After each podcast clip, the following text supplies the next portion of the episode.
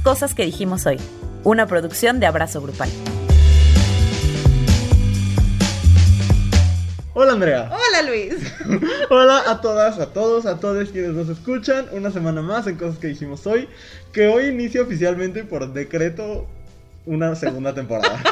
Hemos dicho, se decidió de manera aleatoria. Bueno, no aleatoria, como que se alinearon los astros. Lo estábamos pensando desde hace tiempo, como que y si hacemos esto. Y bueno, hoy estrenamos cortinillas, estrenamos portada, bueno, imagen del podcast y tenemos una super invitada, entonces pues queríamos juntar todo eso y empezar una nueva etapa cada vez más mm, apasionados. Intensa. Eh, híjole, este, creo, que, creo que eso sería un problema, pero pues aquí andamos. Ay, no, ¿por qué? Es parte de nuestro encanto, ¿o no? Pues sí, ¿cómo estás, Andrea? Yo bien, de verdad, estoy como muy emocionada porque esto de, de la segunda temporada y tal sucedió todo muy rápido. Ah, En chinga, Ajá, sí. pues sí, y si lo hacemos, bueno, grabamos mañana. Entonces, este, pues, shout out para la rifadísima de Cris Garabatos que se aventó nuestra imagen. Así Este, es, y quedó padrísima. Una gran ilustradora para que vayan arroba Cris Garabatos en Instagram. Estoy muy emocionada, estoy muy, muy emocionada por el episodio de hoy. Sí, yo Muy, también. porque bien. aparte, hoy tenemos un tema que teníamos mucho tiempo queriendo platicar, pero que pues estábamos buscando que nos dieran el sí. Y entonces tenemos una invitada muy, muy chida. Ay, sí, que digo, seguro, o sea, ustedes ya saben quién es porque está, Está en el título. Pero, este, y digo, nosotros también porque ya lo grabamos, pero ya no hay secretos aquí. no, no. Pero yo sí estoy muy entusiasmada. O sea, es, es como, no sé, es como tener a, a la realeza de mi Instagram en, en Así el es. podcast. Bueno, hoy está Alicia Delicia con nosotros. ¿Sí? y vamos a hablar de sexo y de verdad que está... Es que, que- es que de verdad está entre informativo, pero también divertido, pero también muy emocionante el episodio de hoy. Y además es como lo que, lo que necesitas saber, ¿no? Porque Así no es. Ajá, no es como clase de educación sexual de la que te daban en la escuela. No, no. Y- Es todo lo que no te dieron en la escuela. Exacto, de una manera muy hermosa. Entonces, pues bueno, ya le escucharemos un, un ratito. Así es, pero quédense porque de verdad se va a poner muy, muy bueno. Pero antes de eso, la primera sección, si esto es la primera vez que nos escuchan, la primera sección de este programa, programa, porque soy, yo ya, ya no soy generación Z, eh, la primera sección de este podcast es la queja de la semana, donde sacamos todo el veneno de nuestro ser y hablamos de las cosas que nos molestaron durante esta semana. Y pues ya, Andrea, ¿quieres empezar? Bueno, mira. es que esta semana creo que hay muchas cosas de las cuales quejarse. eh, particularmente. De que viene De un que avión. viene un avión. De que hay un avión tapando mientras hablas. Bueno, pero además del avión. Este. eh, no quiero como abordar mucho en el, el caso de Nat Campos, que sacó muchísimas cosas en internet y que sacó muchas cosas muy horribles de mucha gente. Muchas cosas muy hermosas también. Y pues abrazos a todas las personas que han, que han este. Pues que se han sentido identificadas con la historia y que han Claro. este, aportado y que acompañan a las personas y demás. Pero me vengo a quejar de un conductor del programa hoy. Ay, ay, señor horrible. Que mira, este, este güey se llama Arad. Arad de la Torre. Arad de la Torre, pues mira, su mamá sabrá, yo no. Y su hermano, al que no le habla. Ay, bueno, amén. Pero el, el asunto es que en el programa hoy, uno de los programas más vistos de México, en tele abierta, donde tú crees que la gente tendría un poquito de responsabilidad con lo que dice, Ja. ¿no? O sea, yo sé, yo sé que de... Pero bueno, este, se les ocurre que es un gran tema para platicar en la mesa del chisme, Ujú. Un caso que no es un chisme, No. ¿no? Que, que es un caso delicado, ¿no? Que habla de violencia, etcétera. Y se les ocurre platicarlo como si fuera chisme. Y Tal cual. además ser súper, no críticos, súper criticones. Y además de criticones, pendejos. E irresponsables. Cañón. Entonces, este, más allá de quejarme de lo que se dijo en ese programa, me quiero quejar de la disculpa. Ay, sí. Porque mira, se dijeron cosas que a mí lo que más me enojó de la disculpa, no nada más la de Arad, sino la de Andrea Legarreta también. Sí, claro. El decir es que sacan las cosas fuera de contexto. No, mi reina, no se sacó de contexto. Se sacó a lo mejor del contexto donde a ti te daba risa, pendejo. Pero no, se sacó de contexto. Nadie está descontexto, to- de- uh, descontextualizando tus palabras, Jamás. ¿no? Solo que se está pasando tu discurso a un, acento- a, a un asunto serio donde debió haber estado desde el primer lugar. Y entonces este pendejo sale a, a reclamarle a la gente, a gritarnos en un video Pero de cañón. Twitter. Pero se puso bien malito el señor. Yo nunca dije, relájese, un chingo. O sea, me da mucha risa porque es como esta figura que tienen los hombres de yo voy a ser súper firme y entonces cuando soy súper firme me muestro súper... Grito. Ajá, enojado y grito y tal.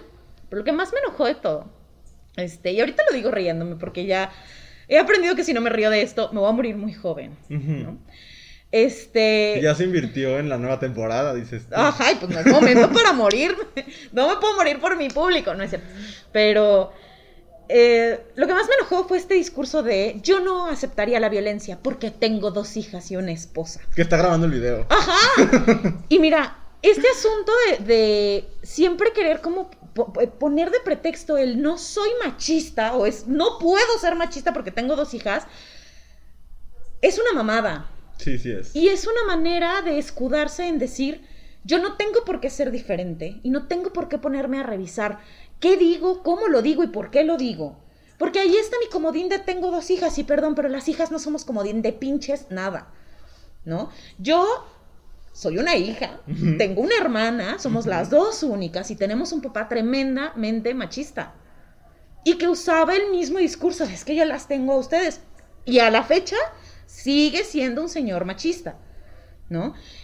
Y entonces agarrarnos a nosotras de pretexto, de comodín, para limpiar su... Pues su cague, porque es un cagadero. este, me parece una grosería, ¿no? Porque justo as- es una manera en la que los hombres se liberan de la responsabilidad que tienen con el discurso y de la responsabilidad que tienen de reconocerse como parte de un problema. ¿No? Este discurso de es que no todos los hombres, no, no todos los hombres, Juan Carlos, pero sí el sistema, y si naciste hombre y te criaste como hombre, eres, te criaste en un sistema que está hecho para que tú crezcas y tú tengas las puertas abiertas y nosotras no. Y así es la vida, ¿no? Y si les, y si les pesa, pues I'm sorry, yo no lo inventé, lo inventaron ustedes. Do something, ¿sabes? Eso es lo que me encabrona. Y yo creo que me encabronó más porque, híjole, es que me, recordó este discurso que yo he vivido en mi casa, en mi familia, de decir, pues es que aquí hay puras mujeres. Esto es un matriarcado, no porque te limpien todo, porque eres un inútil. Un inútil, José Antonio. Significa que es un matriarcado. O sea, no, no, no, no. La manera que tienen los hombres de agarrar los discursos y convertirlos en algo que solo les conviene a ellos. Y ya. Ah, voy a dejar mi queja porque si no, me extiendo y quiero que escuchen a Alicia. Pero esa es mi queja de esta semana.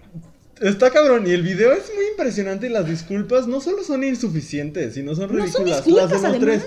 Porque aparte tuvieron sus disculpas en redes sociales y después la disculpa en el programa hoy donde sentaron a... Porque afortunadamente yo no sé si Galilea tiene por lo menos mejor asesoría. Alguien que le dice, mira, no digas, no, digas nada, ajá. no digas nada, siéntate y ya.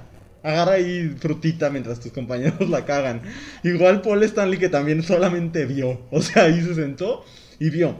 Pero las disculpas del siguiente día de Marta Figueroa, de Andrea Legarreta y de Aras de la Torre, de verdad que es que de verdad me frustra mucho estas disculpas de perdón si no entendieron lo que yo quise decir. No, no, no, no es mi Perdón culpa. si te hizo sentir chica tu madre. Sí, sí, sí, si les hizo sentir mal. No, no, no, es que el problema no es en cómo nos cómo se sintió quien sea. El problema es en lo que dijiste y en la Claro. responsabilidad que tienes de tener un micrófono enfrente. ¿no? Verdaderamente lamentable, pero bueno. Yo me voy a quejar de otra cosa. Ok. Ay, me estoy riendo desde hace rato. Porque mi queja está muy rara. O sea, no está muy rara, está muy rara lo que está sucediendo. Ok. Primero que nada, esta no es en ningún momento una apología al López Obradorismo. O sea, yo reconozco perfectamente que el gobierno de la 4T está haciéndolo todo mal. Pero me quiero quejar de la serie documental folclórica que está produciendo Ricardo Anaya en su canal de YouTube. Porque de verdad no puedo. Ahorita me eché dos videos. Eh, para quien no lo sepa, bueno, Ricardo Anaya es este señor que quiso ser presidente de la República y que tiene la misma gama de emociones que Siri. O sea, de verdad. Alexa tiene más expresiones. Es impresionante la falta de encanto de este señor. Pero bueno, perdió la presidencia y no la perdió por poquito. Y entonces, pero bueno, fue el segundo lugar. Y entonces, ante, ante la desilusión de muchas personas por el gobierno del presidente López Obrador, lo que, lo que él quiere es volverse a postular, ¿no? Incluso el PAN le propuso ser plurinominal y él decidió, a ver si no escuchan un chingo de viento porque estamos afuera, ¿no? Pero pues todo esto es por seguridad, amigos. Este, le propusieron ser plurinominal y él decidió que no porque quiere recorrer el país como el presidente López Obrador que lo hizo durante muchos años. Sí, claro. Porque aparte no tenía nada que hacer. Y entonces, Hizo campaña como 20 años Sí. el señor. y entonces, bueno, pero está bien. Creo que aparte, el presidente sí tiene, pues, por lo menos un encanto que hace clic con algunas poblaciones. Y, y- y si algo no tiene Ricardo Anaya es un encanto que haga clic, pero, o sea, ni con el mouse, de verdad. Y entonces hace esto como de copia el guion, ¿no? Y dice tal cual, perdí la elección como el presidente y voy a hacer lo mismo que hizo el presidente cuando perdió su primera elección, que es recorrer el país. Y entonces está, ay güey, nos cayó quién sabe qué cosa encima. Bueno, aquí seguimos.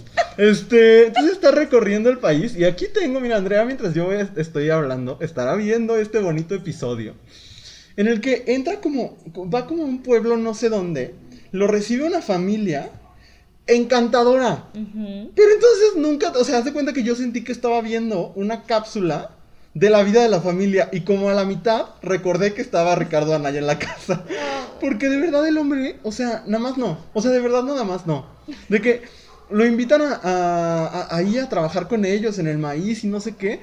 Bueno, el pobre hombre, o sea, nada más va ahí al volante, pero, pero no, o sea, no. Y luego, yo no sé si esto es, como planeado o no, pero en un momento las personas eh, cuya casa está visitando lo invitan a quedarse a dormir porque ya es muy tarde.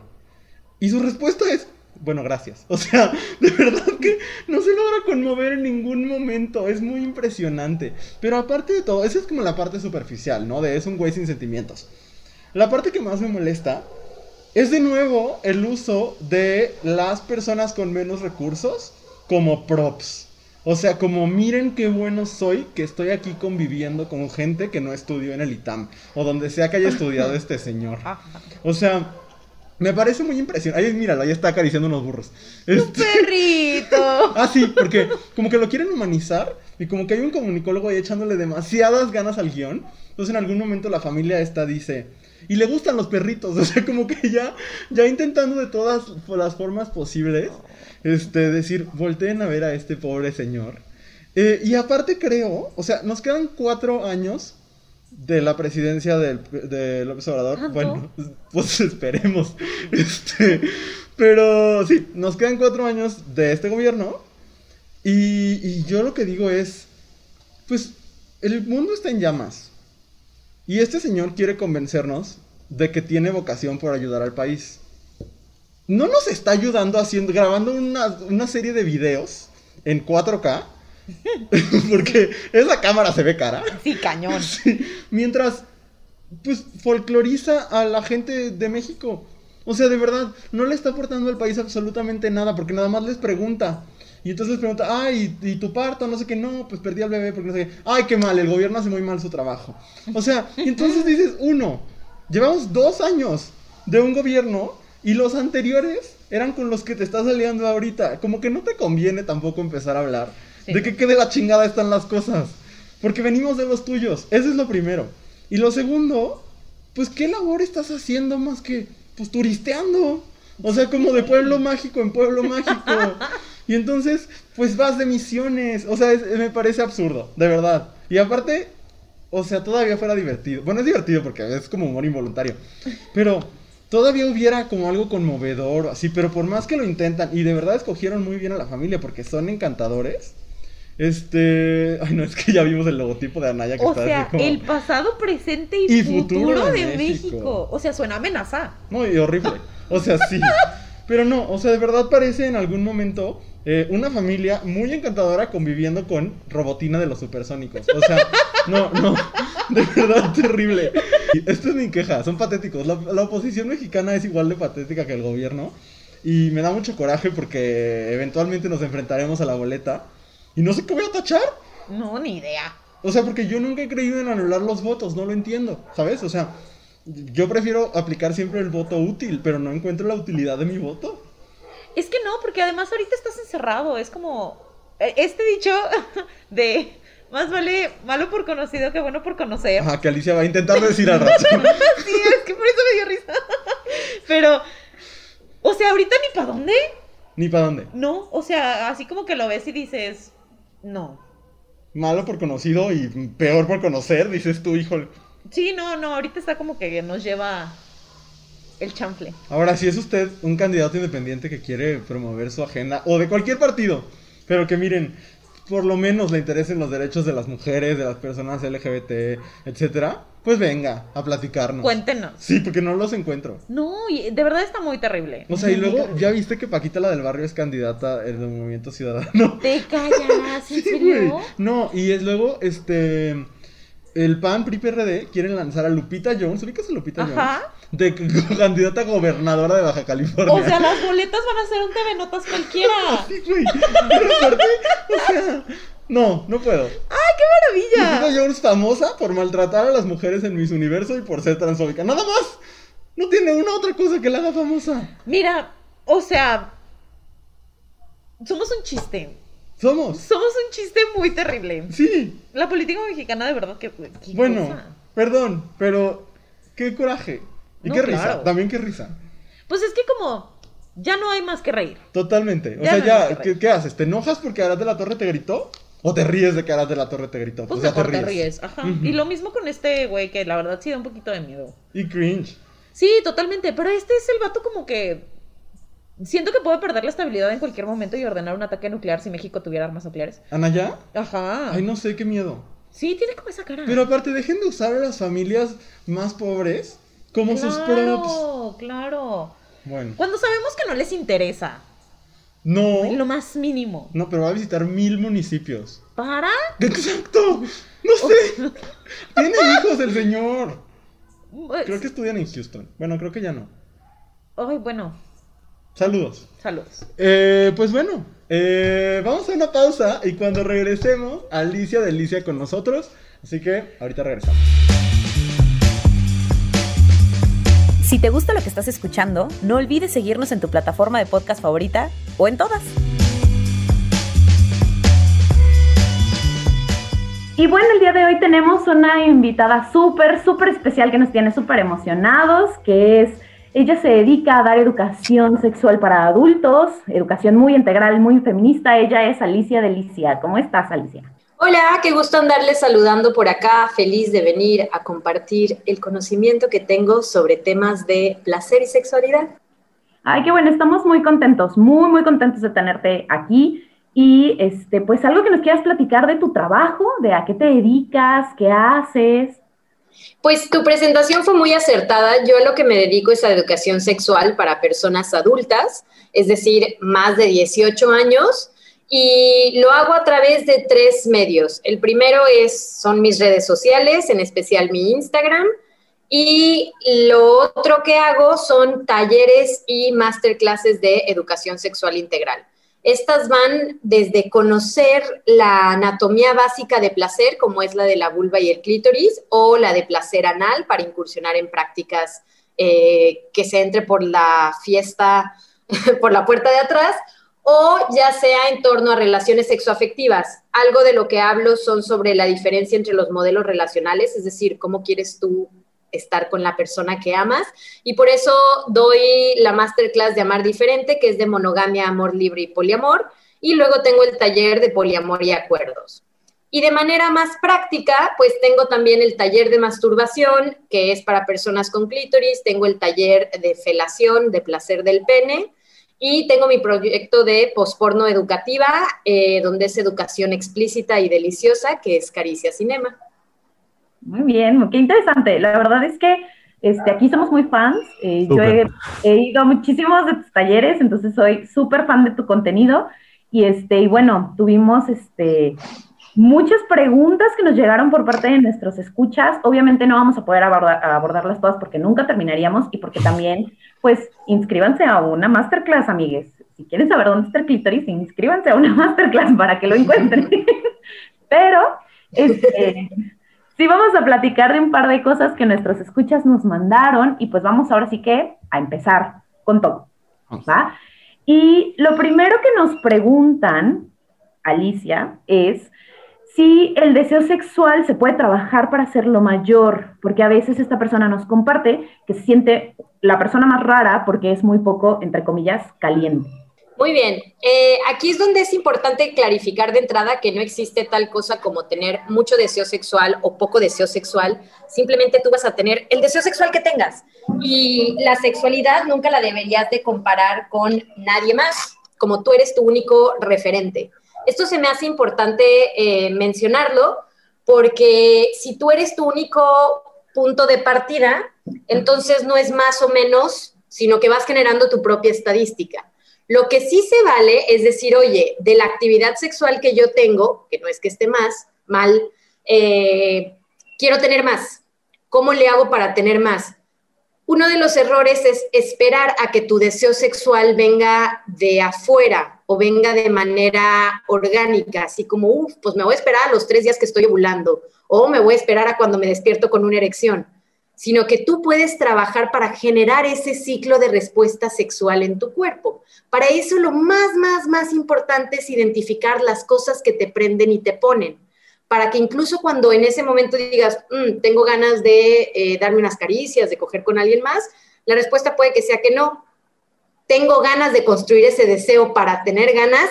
Por supuesto que sí. Y esto viene de un trabajo de saber qué me prende a mí, qué me pone, yo lo que invito mucho a reflexionar es que lo hagan a través de la masturbación, que es como ese espacio seguro en donde puedes explorar qué tipos de prácticas te laten o no, donde las fantasías pueden volar. Eh, trabaja mucho en qué piensas adentro de tu cabeza, ese es el lugar más seguro para explorar. Y no porque lo pienses, quiere decir que lo quieres llevar a cabo, ni lo que pienses esté mal. Puedes imaginarte la cosa que quieras, puede ser real o irreal, o sea, yo cómodamente tengo una fantasía que involucra a un dragón y un minotauro. No se va a llevar a cabo porque esos seres no existen, pero igual si a mí me prende y me pone y me quiero imaginar ahí dándole duro en el bosquecito, me lo voy a imaginar y no hay nada malo conmigo porque está en mi mente. La diferencia es, bueno, ese deseo, cómo se traduce a lo que quieres hacer con tu cuerpo. Y saber echarle esa gasolina para prender el fuego y poder irlo construyendo. Claro que para esto implica cómo te sientes en torno a la sexualidad como esta pregunta va directamente de un tema que abordo, que es el de la salud sexual. ¿En qué condiciones estás para compartirte? Y para estar en condiciones de compartirte no es nada más tu corporalidad, es decir, no es nada más tu cuerpo físico, sino en cuanto a la mente, en dónde estás. Y una gran herramienta de diagnóstico es cada que tú tienes actividad sexual, ya sea masturbándote con otra persona, el placer debería de estar presente antes, durante y después. Es decir, si me gusta y me siento cómoda y disfruto con lo que voy a hacer, en el momento estoy entregada, aquí estoy presente, qué rico, y cuando salgo de ahí, yo sigo diciendo todo lo que acaba de suceder, me la pasé muy bien.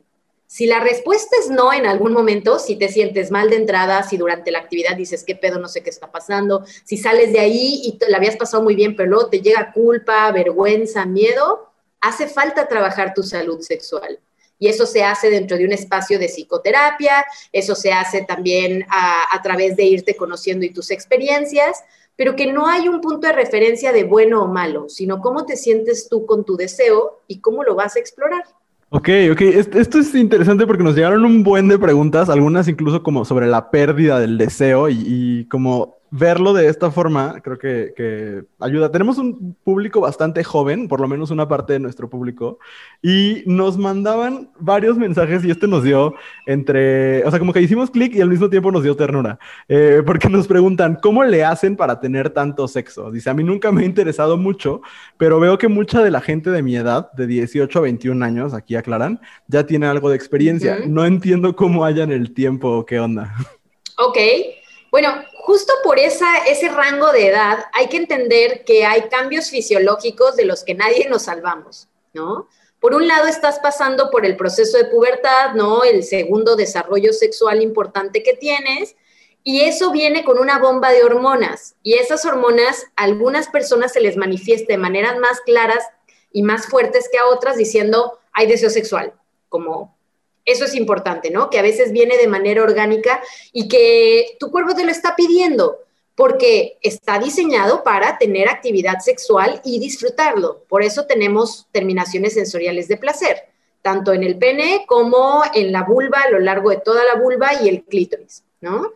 Entonces, ese deseo que va a llegar, algunas personas dicen, sí, qué chido, y sienten mayor ganas de llevarlo a cabo. Hay otras personas que igual y no sienten tanto ese deseo y su entorno influye mucho. Si tú estás en un contexto en el cual continuamente se está hablando de actividad sexual, eh, que se está hablando de una manera positiva y deseosa, pues claro que tienes ganas de animarte a eso si lo ves en tu círculo y la posibilidad. Hay otras personas que no tienen esto, ya sea por deseo o que el círculo sigue teniendo muchos mitos, muchos tabús en torno a la actividad sexual y es como, no, eso es malo y nunca se dio el espacio de explorarlo. Pues claro que no vas a tener ganas de hacer algo que no se incorporó de una manera positiva. Y manera positiva en tu vida no me refiero a coge todos los días, que sí, sí, tú sabrás, ¿no?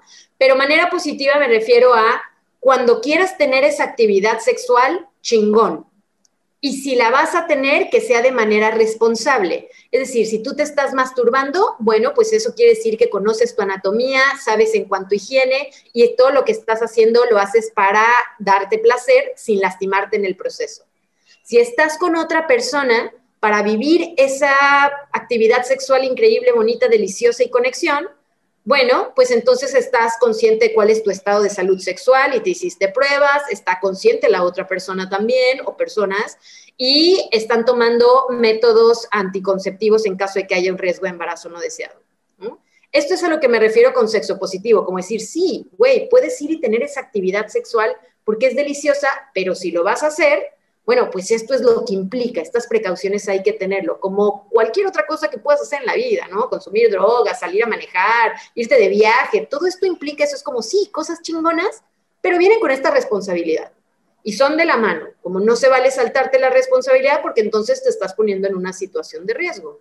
Ya que sacamos eso, ya que trabajamos en conocer nuestra información, en conocernos, pues entonces es mucho más sencillo salir y disfrutarlo como una especie de follow-up a esta, a esta pregunta, eh, nos llegaron como muchas inquietudes alrededor de la primera vez, ¿no? Este, tanto la como para iniciarse en su vida sexual, como incluso ciertas prácticas como el sexo anal, ¿no? Y entonces había algo que a mí me llamaba la atención, que nos decían, es que me da miedo dar como este paso con, con mi novio, con mi pareja, por cuestiones, me, decían, de, de higiene, y cuestiones sociales. Y decían, no sé cómo hacer ese brinco para poder tener una sexualidad como para vivir, para, lo decían como, como una sexualidad cool. Me parece una excelente pregunta en torno a la primera vez. Si a mí me dices la primera vez, pues yo ahora lo que puedo entender es, es la primera vez que tienes una actividad sexual determinada.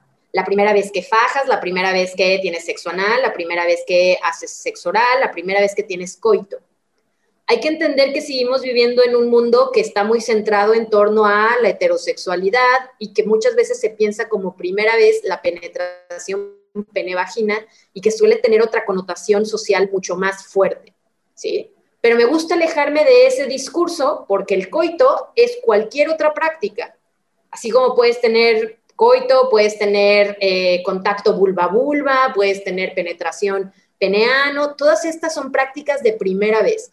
Y mi manera de verlo es invitarte a hacer aquello que deseas, pero informarte de cuáles son las precauciones que debes de tener, ¿no? Si es la primera vez que vas a tener sexo oral con alguien, entonces, oye, ¿qué, qué onda? ¿Qué pasa aquí? ¿Qué precauciones de higiene tiene que ser? ¿Cómo me debo de lavar la vulva? ¿Cómo me debo de lavar o no la boca? ¿Sí? Si vas a tener sexo anal, qué clase de limpiezas hay que tener, la persona que va a ser penetrada analmente, yo con qué voy a penetrar, porque no es lo mismo hacerlo con la boca y la lengua que con el dedo, que, eh, que con un pene. Como la información a mí se me hace clave, ¿sí? Por, por algo soy educadora sexual, por eso he diseñado estas charlas de dos horas para que salgas con las herramientas de ir y ponerlo en práctica.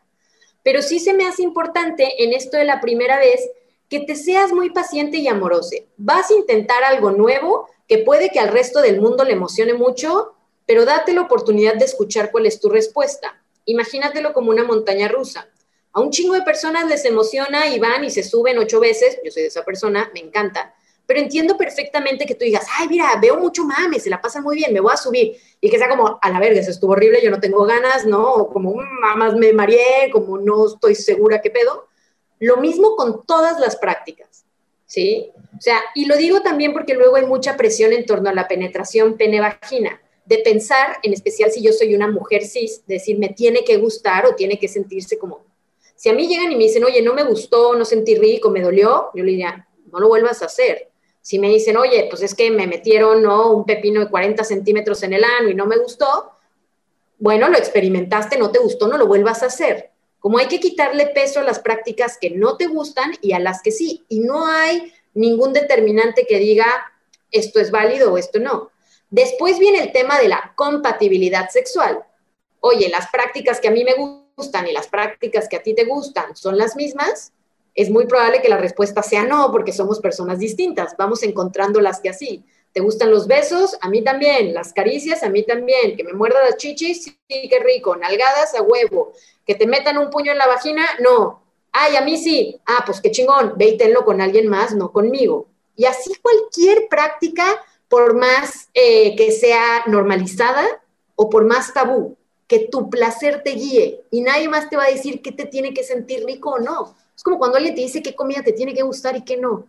No chingues, tú a la tuya, yo a la mía, y vámonos a poner de acuerdo para respetar la diversidad ahora sí que de cada quien en cuanto a gustos y placeres. Qué, liberador, porque justo está, o sea, está cabrón como la cantidad de obligaciones que nos hacen pensar muchas veces que tenemos, que nos tienen que gustar cosas y que tenemos que hacer ciertas cosas. Entonces, está, está como muy chida esta perspectiva. Agrupamos varias cosas porque nos empezaron a preguntar cosas que tienen que ver con el COVID y la responsabilidad. Y hubo dos que nos llamaron mucho la atención. Eh, una de una persona muy joven que nos pone, si tuvieran 18, no tuvieran pareja y vivieran en el presente, entendiendo el presente como la pandemia y demás, besar a alguien que te gusta es irresponsabilidad o experiencia de vida. Ese es el primero. Pero por otro lado, alguien nos pregunta, vivo con personas vulnerables al COVID-19 y ya no aguanto las ganas de coger. Ayuda, ¿cómo puedo vivir una sexualidad placentera? Este lo redactaron como, como pregunta de, revista de los noventas.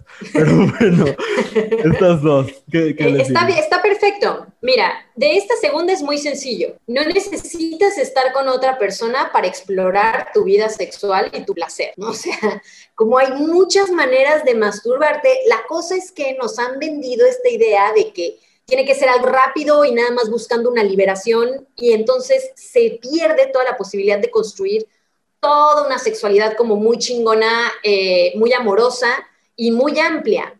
Para eso hay mil maneras de hacerlo. Yo doy un taller de masturbación para personas con vulva para que se den el mejor cogidón y orgasmo de su vida, en serio, así como muy delicioso porque sí se puede, pero hay que tener luego las herramientas para hacerlo. Y cuando yo digo herramientas, por un lado está la parte física, como si tener el espacio. Si no tienes un cuarto tú sole, pues entiendo que esto esté medio limitado y que la regadera no sea el mejor lugar, ¿no?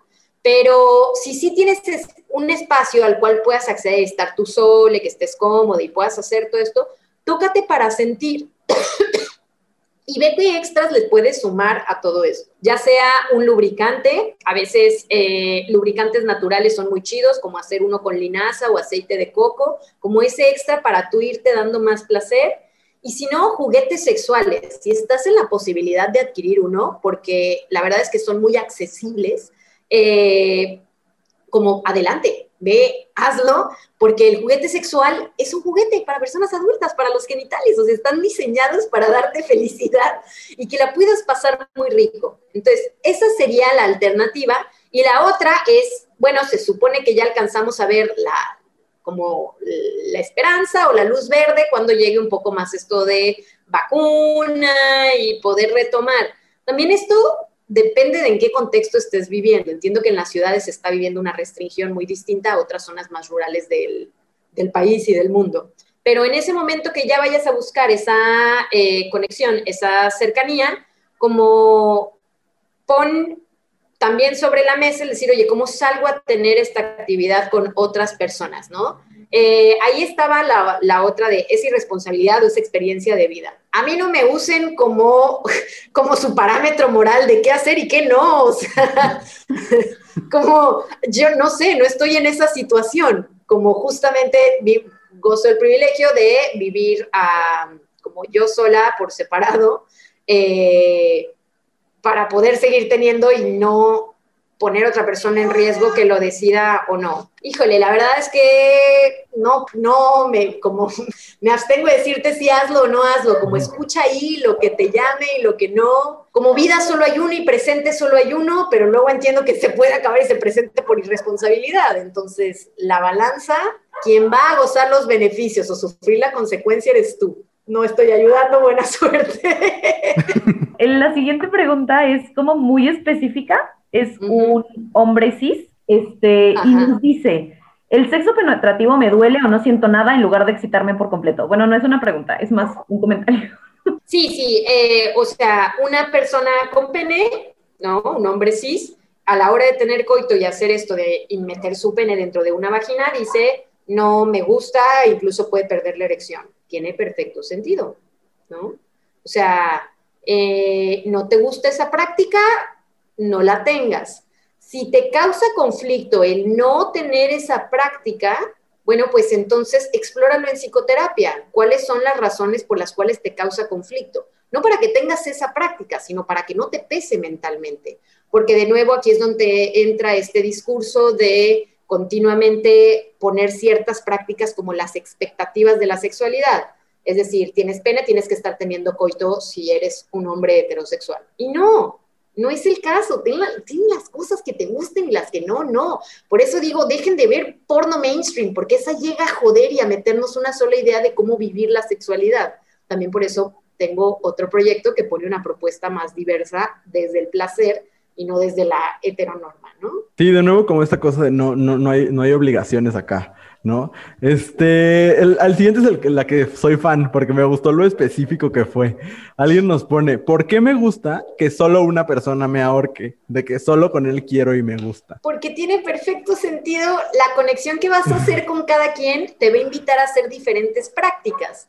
Y al menos a mí también me gusta el choking, ¿no? La práctica de ahorcar solo con las parejas con las que ya he construido un entorno de comunicación y de seguridad donde sé que este tipo de práctica que implica dominación, eh, implica eh, riesgo porque estás usando fuerza, en el momento en el cual cruce esa línea donde ya no hay placer, mi no va a ser respetado. Y esas dinámicas de dominación-sumisión solamente se dan con las personas que te invitan a vivirla. ¿Sí? O sea, pero lo mismo con incluso un beso, o sea, me quiero dar un beso con quien sienta toda esta, todas estas ganas de compartir y con quien no, no. Eh, ahí está claro, está chido, celébrate que con esa persona lo quieres y con otras personas tendrás otra conexión y desearás otras prácticas. Creo que la siguiente, que también es muy específica, va como por, por el mismo tono, porque dice, mi exnovio era un cretino, me trataba mal, pero cogía de él y a veces me dan ganas de hablarle para sextear, como por... Ay, pues porque es rico. A ver, más vale bueno por conocer, no, malo por conocer. ¿Cómo, ¿Cómo, es este dicho de que más te gusta lo que ya conoces, aunque sea malo, pero más te va a gustar si lo que ya conoces es bueno?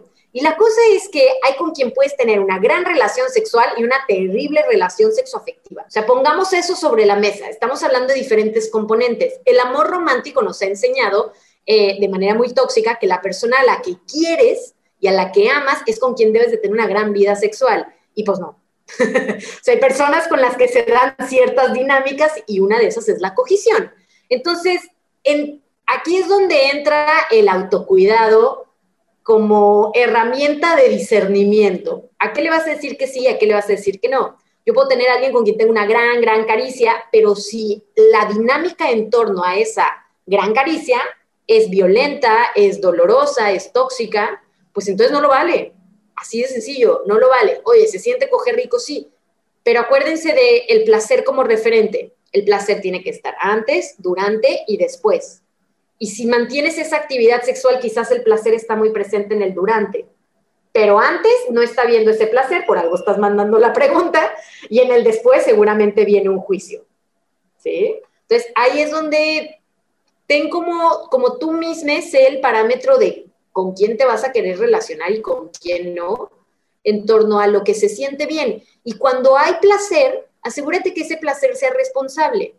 No te estás lastimando, no estás lastimando a otra persona, estás asumiendo los riesgos, estás siendo responsable. Y entonces estamos en todas las condiciones de pasarla muy bien. Una persona nos mandó una pregunta que es algo larga, pero bueno, da mucho contexto y luego hay una pregunta. Pero dice, yo como asexual siempre me he sentido un poco raro cuando la gente habla de las relaciones sexuales y me dicen, ¿cómo sabes que no te gustan si no has intentado? Pero no es algo que quiera o necesite mi cuerpo. Sí me he enamorado muchas veces y a veces es difícil vivir en un mundo tan sexualizado. Mi duda es cómo hacer entender a las personas que los asexuales, les asexuales, existimos y no todo es sexo.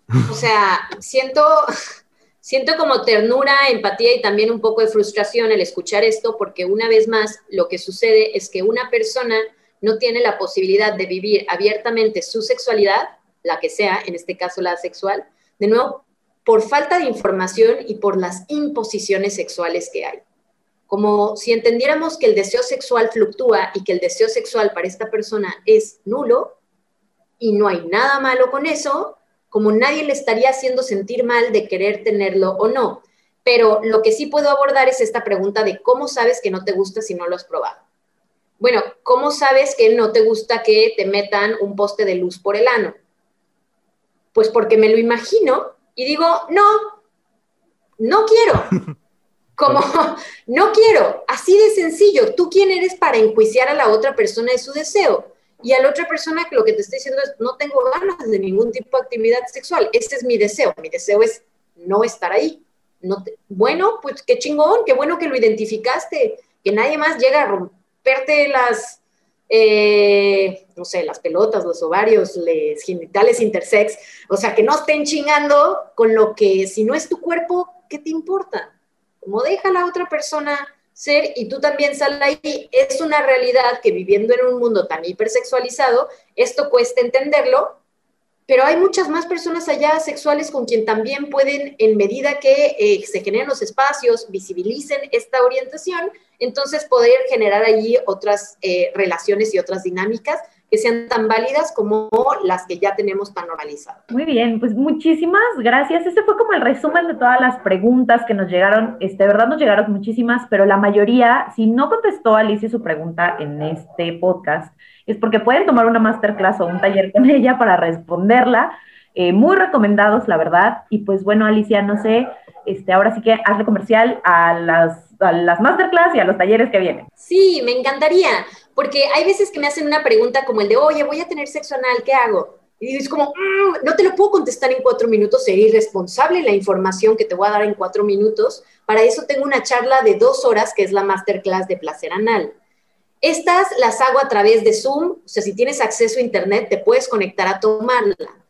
Todas las masterclass tienen un valor de 200 pesos porque es el valor que yo le doy a mi trabajo, pero por ser educación sexual integral y que debería llegar a todas las personas, siempre hay becas de la mitad y completas. Es decir, si tú lo que quieres es eh, acercarte para conocer, que el dinero no sea un impedimento, como sin ninguna pena, escríbeme a Alicia Delicia Talleres. Ahí puedes ver la cartelera de los que van a estar sucediendo en febrero, como tengo un montón de cosas pensadas para que la pases muy bien con este mes del amor, ¿no? O sea, para poder repensar y poder reconstruir ahí el, placer. Eh, y que simplemente te des la oportunidad de escuchar esta información. La información te habilita a poder tomar decisiones informadas. Entonces, este conocimiento es valioso. Puedes acercarte si tienes vulva, eh, y clítoris, por favor acércate a la charla de la vulva y el clítoris porque son dos horas para conocer tu anatomía de placer. Y si lo que quieres es repensar las relaciones, también se vienen estas de eh, monogamia, amor libre y poliamor, y poliamor y acuerdos. Como un extra, el 14 de febrero va a estar disponible el taller de masturbación.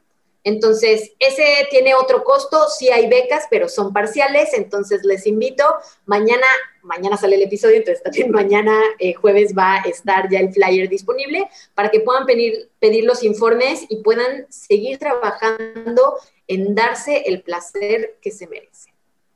Muy bien, pues muchísimas gracias Alicia por haber estado con nosotros, por responder las preguntas de nuestros escuchas. Un gusto, como siempre, escucharte y aprender de ti. Pues bueno. Muchas gracias. Compártenos tus comentarios sobre el tema de esta semana utilizando el hashtag Cosas que dijimos hoy en Twitter y en Instagram. Estamos de regreso en Cosas que dijimos hoy. Qué buena estuvo la plática con Alicia. Ay, la verdad es que sí estuvo bien padre. Yo aprendí muchísimo. Ay, es que es maravillosa. O sea, la manera, el acercamiento que tiene Alicia al tema de la sexualidad y del placer y de decir, pues es nuestro. Y el, la educación, el patriarcado, el mundo, la sociedad se ha encargado de decirnos que no es nuestro. Sí, claro. Y no. Es como desde hace rato, fíjate, cuando estábamos platicando con ella, lo que pasa es que no quería interrumpirla porque estaba yo en shock, ¿no? Y estaba como muy, muy, pues encantado con todo lo que estaba escuchando. Pero sí me puse a pensar en todas las cosas que aún uno que literalmente todos los días leemos cosas que tienen que ver con género y con diversidad porque eh, eso hacemos. Eh, de todas maneras, a veces como asumimos que hay cosas que tocan y que hay que hacer. ¿No? Como cuando ella decía, pues no te gusta, pues no te gusta y ya. O sea, no te gusta la penetración, pues no la practiques. ¿no? A mí me pareció muy impresionante. Sí, es maravillosa, muy, muy maravillosa y estoy muy contenta de que haya podido estar con nosotros. Aunque sí, debo confesar que yo sí estaba en modo nervios de Fangirl 3000, tanto que ni siquiera le dije cómo nos llamábamos, Luis. No, no, pero estábamos en Zoom y ahí abajo decía. Pero mira qué vergüenza. Pero esperemos, esperamos que a ustedes les haya gustado. Eh, que hayan aprendido, ¿no? Que se hayan resuelto algunas de sus dudas. Obviamente no se podían poner todas, pero pues ojalá les haya servido, ¿no? Y que poco a poco vayamos caminando en este maravilloso proceso de pues de querernos, aceptarnos y de vivir como queremos vivir. ¿Y sabes qué estaba pensando hace rato? Si usted escucha, eh, como que le interesa aprender sobre otro tema, pues podemos invitar a expertos en otros temas, también estaría padre. Sí. No sé en qué, pero pues ahí está. Pues bueno, si es como de termodinámica, no, porque no me importa. Pero si usted quiere aprender sobre cosas de la mente, del corazón, de la mente. pues sí, ¿no? O sea, ¿sabes qué me gustaría? Hay que hacer un episodio sobre tarot. Uh, porque me da curiosidad. interesante. Sí. Les he contado que una vez salí en un comercial de tarot. ¡Qué maravilla! Sí, y me regalaron la lectura. Pero estaba bien cara, yo ya no le vuelvo a entrar. Estaría muy padre que nos hicieran una lectura de tarot. Ay, qué miedo, pero sí. Está bien padre. Bueno, otro día. Aquí andamos. Vamos a pasar a recomendaciones. Ah, sí, nuestra última sección. Nuestra última sección. Son las recomendaciones. Y ya sabe, usted lo puede consumir cuando usted quiera. Aquí se le recomienda y se le dice dónde conseguirlo o no. Porque la mía está medio rara de conseguir. Ok. Pero vamos contigo, Andrea. Miren, yo hoy no quiero ser repetitiva en este episodio, pero mi recomendación sí va a ser que se inscriban a una masterclass de Alicia. Particularmente si son una persona que tiene vulva y clítoris, es inscríbanse a la masterclass de la vulva y el clítoris por muchos motivos. Muchos motivos que podemos desplegar en este lugar, pero particularmente porque eh, a las personas que nacemos con vulva, mucha de nuestra anatomía se nos ha enseñado mal y se nos ha enseñado, pues no mal, pero desde otra perspectiva. Desde el hecho de que nuestros órganos sexuales les llaman aparato reproductor, ¿no? Cuando jamás lo he usado para reproducirme. este, eso como punto número uno y como punto número dos, que hay muchas partes de nuestro cuerpo que están nombradas con el apellido de vatos que dijeron haberlas descubierto. Y es como, no, o sea, tampoco soy América como para que vengas a descubrirme. Y me parece que es importante que aprendamos sobre nuestro cuerpo, sobre dónde está cada cosa, qué tenemos y este y que aprendamos a nombrarlo de una manera distinta, ¿no? Así literalmente saquemos a los hombres de nuestros ovarios, o sea, así. Y si no son personas que tienen eh, vulva, Vayan y de verdad se les recomiendo de todo corazón, cualquiera que sea el modelo relacional que ustedes practiquen, entren a la charla de, monogamia, amor libre y poliamor. Porque es importante que entendamos por qué nos relacionamos, cómo nos relacionamos y con quién decidimos relacionarnos. ¿no? Entonces, esa es mi recomendación. Yo sé que todo el episodio se trató de Alicia, pero amigues, o sea, vale la pena. Solo la mitad del episodio se trató de ella porque nos tardamos muchísimo en nuestras quejas, Andrea. Bueno, pero sí se los recomiendo de verdad de todo corazón. Este, yo ya tomé esas charlas y son muy maravillosas y se aprende muchísimo. So do it. Ay, qué emoción. Sí, y aparte sabes que están súper, o sea, el precio es muy accesible, bueno. Súper, súper accesible. Muy bien. Pues yo les quiero recomendar algo que hace rato dije que era difícil de conseguir, pero es muy fácil. Pero aquí les hemos dicho que no nos gusta Amazon. Entonces la... Sí, se la puede piratear. O sea, si le va a robar a alguien, róbele a Jeff Bezos. La neta. Pero bueno, es que de verdad me encantó esta película. La película se llama Una noche en Miami y es una película que cuenta una historia padrísima. Todo inicia cuando en ese momento Cassius Clay, ahora ya, bueno, ahora ya muerto, pero después se llama Mohamed Ali, usted lo conoce como Mohamed Ali, eh, gana una pelea que nadie esperaba que ganara. ¿no? Ajá. Y entonces eh, invita al palco a observarlo a el reverendo Malcolm X, ¿no? Ajá. Y entonces están Cassius Clay y Malcolm X, que en ese momento está contemplando salirse de la nación del Islam por algunas cosas, algunas diferencias políticas que tiene con ellos. Pero también se encuentran esa noche celebrando el triunfo de Cassius Clay Muhammad Ali, el cantante Sam Cooke de Rhythm and Blues Ajá. y eh, Jim Brown, jugador de fútbol americano. Los cuatro afroamericanos, ¿no? Y entonces es una noche en la que ellos pues empiezan con el pretexto de, eh, de celebrar el triunfo de Cassius Clay y como esta figura de orgullo negro que están haciendo con él. Y termina siendo una discusión sobre el activismo y los caminos que toma.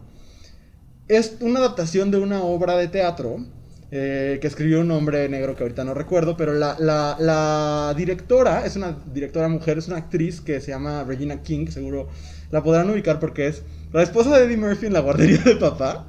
Este, es una gran actriz que ha- había, había hecho papeles secundarios durante mucho tiempo y desde que actuó en Watchmen ha tenido como un- en la serie de Watchmen de HBO ha tenido muchísima muchísima atención, había dirigido Scandal, algunos capítulos y otros capítulos de otras series y ahora por es su primera película.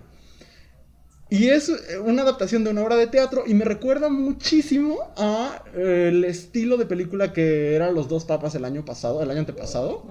Porque es, un- pues es un poco fanfiction, es algo que no sabemos si qué pasó. Sabemos que se juntaron esos cuatro, pero no sabemos qué platicaron.